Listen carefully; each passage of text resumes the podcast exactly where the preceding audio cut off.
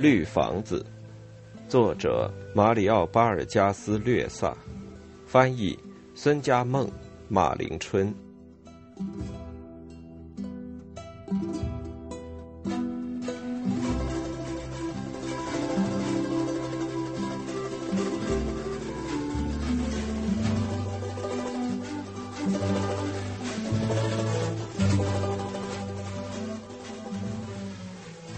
献给帕特利西亚。这回事情可真的闹大了，乐队停止了演奏，四个二流子手里搂着舞伴，待在舞池里一动不动，望着塞米纳里奥。不幸的事件真正从此开始，因为双方都掏出了枪。年轻人阿里杭德罗说道：“这醉鬼！”塞尔瓦蒂卡喊道：“总是向人挑衅。”他也该死，太霸道。警长放开桑德拉，向前迈了一步。先生，你以为是在对佣人讲话？塞米纳里奥气得喘不过气来说：“你胆敢跟我顶嘴？”说着也向前迈了一步。混蛋！说着又凑上一步。他那结实的身影被蓝、绿、紫三色的灯光照得在地板上晃来晃去。突然，他一下子站住了，神色一愣。桑德拉的笑声变成了尖叫。原来利杜马正用手枪指着他，琼加说道：“他掏枪的动作真快，谁也没发现，真像西部片里的牛仔。”就得这么干，塞尔瓦蒂卡喃喃说道：“不能再低声下气的了。”三个二流子和妓女一起跑到酒吧柜台。剩下警长和塞米纳里奥两人对峙着。先生，我利杜马不喜欢刺儿头。我们并没有惹你，可您却像对待佣人那样对待我们。很遗憾，先生，但我对你们只能这样。别往我脸上喷烟，圆球。琼加说道。塞米纳里奥也套了枪没有？塞尔瓦蒂卡说道。他只是用手在枪套上摸来摸去，年轻人说道，像是抚摸小狗一样。他害怕了，塞尔瓦蒂卡叫了起来。利杜马把他的气焰打下去了。我还以为皮乌拉的男人都死光了呢，塞米纳里奥说道。我还以为皮乌拉人都变成了女人，变得娇嫩起来了呢。哦，原来还有你这个臭乔罗，就差叫你认识认识我塞米纳里奥了。为什么人们总是你逗我，我逗你的？为什么不能和和平平的生活呢？唐安塞尔莫说道：“否则生活该多美好呀！”谁知道呢，大师？年轻人说道：“也许到那时，生活比现在还要枯燥愁苦。”好啊，老兄，你一下子把他给打闷了。”猴子说道。“伙计，别大意。”何塞费诺说，“你一不小心，他可就掏枪了。”你不了解我是谁，塞米纳里奥一遍又一遍的说，所以才这么死硬，臭乔罗。塞米纳里奥先生，您也不了解我是谁。”警长说道。“要不是凭这支枪，谅你也不敢这么硬，臭乔罗。”塞米纳里奥说道。“哼，而我偏偏就是有枪。”警长说道。“塞米纳里奥先生，还没有人拿我当佣人对待过。”这时，琼家跑来挡在两人中间。琼家呀，当时你胆子真够大的，圆球说道。你们怎么不拉住他呢？秦师伸手想去拉琼家，但琼家在摇椅里一屈身，秦师的手指只是碰了他一下。他们两人手里都有枪，琼家，这太危险了。没什么危险的，两人光是动动嘴罢了。”琼加说道。“我说，诸位到这儿是开心来的，可不能动武。两位讲和吧，到酒吧这边来喝，喝杯啤酒，绿房子请客。”琼家硬是叫利杜马把枪收了起来，叫两人握了手。他抓起两人的胳膊，拉到柜台旁：“你们真好意思，像孩子似的。我还不了解你们，一对傻瓜。来来，把枪掏出来，把我杀了算了。”他们两人也笑了。琼家呀，小琼家，亲爱的王后，我们的小妈妈，二流子们唱了起来。互相大骂之后，又马上一同喝酒。塞尔瓦蒂卡惊讶的说道：“他们没开枪，你还惋惜是怎么的？”圆球说道：“天下竟有这种女人，就喜欢看人家流血。”是琼家请他们喝的，情诗说道：“他们不好驳他的面子，姑娘。”两人已在柜台上喝酒。塞米纳里奥捏着利多马的腮帮子，小伙子，你是本地剩下的最后一个男子汉了，其余都是些窝囊废和胆小鬼。乐队奏起一支圆舞曲，挤在柜台边的人们散了开去。三个二溜子和妓女们涌向舞池。塞米纳里奥摘下警长的军帽，自己试了试。琼家，你看看怎么样？肯定不像他那么难看，喂，你可别生气。利杜马难看倒并不难看，就是有点胖。塞尔瓦蒂卡说道：“他年轻的时候就像阿里杭德罗那么瘦。”情诗回忆道：“调皮透了，比他那两个老弟还坏。”他们把三张桌子拼起来，一起坐下。圆球说道。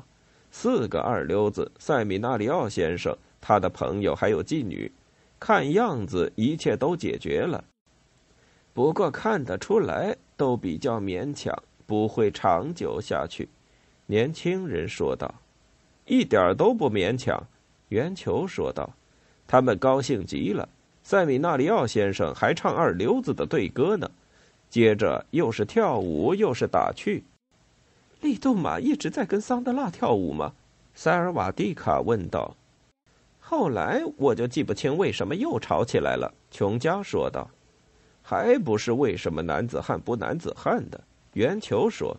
塞米纳里奥总是喋喋不休讲这个话题，什么皮乌拉没有男子汉喽，其实就是为他自己的叔叔吹牛。圆球可不能说恰皮罗塞米纳里奥的坏话。这可是个大好人，唐安塞尔莫说道。我叔叔在那里瓦拉一拳打败三个强盗，把他们的脖子一捆，一直压到的皮乌拉。塞米纳里奥说。他叔叔还跟朋友打赌，说他现在这个岁数还有能耐，而且真的到绿房子来了，也赌赢了。琼加说，至少罂粟花是这么说的。我不是说他叔叔的坏话，唐安塞尔莫圆球说道。我是说他太不识相，说个没完没了。我叔叔这个皮乌拉人跟海军上将格劳一样伟大，塞米纳里奥说。你们可以到旺卡潘巴、阿亚瓦卡、丘卢卡纳斯去打听打听，那里的女人会从四面八方出来，骄傲的告诉你们说。我叔叔恰皮罗跟他们睡过觉。我叔叔至少有千把个私生子。您的叔叔也是个曼加切利亚区人吧？猴子说道。曼加切利亚区这里人不少呢。塞米纳里奥绷起脸来说：“你他妈的才是曼加切利亚区人。”猴子说：“那当然，而且不胜荣幸。”塞米纳里奥火冒三丈。恰皮罗是位老爷，他倒是常到曼加切利亚区来走走，不过仅仅是为了喝几杯玉米酒，玩玩黑种女人。猴子一拍桌子说：“先生，你又骂人了。本来大家好好的，像朋友一样，可你又骂起人来。先生，曼加切利亚区人最恨人家说曼加切利亚区的坏话了。”恰皮罗一来就到您这位老人这儿来，大师，年轻人说道：“瞧他拥抱您那股亲热劲，简直像是久别重逢的亲兄弟。”我们老早就认识了。情诗说：“我太喜欢他了，他去世的时候，我伤心透了。”塞米纳里奥精神抖擞的站了起来。琼家把门关上。今晚我们就是主人。我的田地里丰收了，叫情师过来讲讲恰皮罗的事，还等什么？田里堆满了棉花，把门拴上，我包了。凡是客人来敲门，警长就把他轰走。圆球说道：“事情搞糟了，根本就不该让他们待在一起。”情师说道。我又不是算命的，琼家说：“客人付钱就得满足人家。”那当然，小琼家，情师赶快道歉。我不是说你一个人错了，而是说我们大家都错了。九点钟了，大师，年轻人说道：“再晚你要吃不消了，让我去给你找辆出租车吧。”您真的和我叔叔是你我相称？塞米纳里奥说道：“老人家，您给这些人讲讲这位人间少有的皮乌拉伟人的事迹吧。”皮乌拉剩下的男子汉都在警察局里了，利杜马肯定的说：“他酒喝多了，被塞米纳里奥传染上了。”圆球说道。他也喋喋不休的讲起什么男子汉不男子汉的来。情诗清了清嗓门，嗓子发干，来杯酒润润喉咙。何塞费诺斟满了杯子，唐安塞尔莫吹了吹上面的泡沫，喝了一口。他张大了嘴，深深吸了口气。恰皮罗最引人注意的就是精力充沛，而且为人又是那么诚实。塞米纳里奥高兴了，不停的拥抱情诗。你们都过来听听情诗是怎么讲的。您说什么来着？其实恰皮罗是个好斗的人，可怜的捣蛋鬼，就仗家里有钱才神气十足。每次他从田间骑马奔来，姑娘们就不顾禁令登上顶楼去望他。恰皮罗把他们搞得疯疯癫癫的。唐安塞尔莫又喝了一口酒，在圣玛利亚德涅瓦，西普里亚诺中尉也是把当地姑娘搞得疯疯癫癫的。警长也喝了一口酒，他就一上头就要提起西普里亚诺中尉。塞尔瓦蒂卡说道：“他最佩服这个中尉了。”这个虚荣心极重的恰皮罗骑马而来。扬起一阵尘土，他勒住马，还命马跪在姑娘们的面前。恰皮罗一来就带来了生气，愁眉苦脸的姑娘愉快起来，本来就愉快的姑娘就更加愉快。他的精力真是充沛，楼上楼下跑个不停，又是赌博又是饮酒，然后带一个或者两个姑娘走上楼去，他就这样彻夜不眠。第二天一清早，又回到自己的田里去干活，连眼睛都不闭一会儿，真是铁打的人。唐安塞尔莫又要了啤酒。有一次，我看到中尉在玩俄式轮盘赌，警长拍了一下胸脯，向周围扫了一眼，仿佛等人们为他鼓掌。恰皮罗是唯一让人信得过的人。是唯一付出最后一分钱的人，他总是说钱就是花的嘛。他也最好客，而且总是在大街上、广场上宣传。是唐安塞尔莫给皮乌拉带来了文明。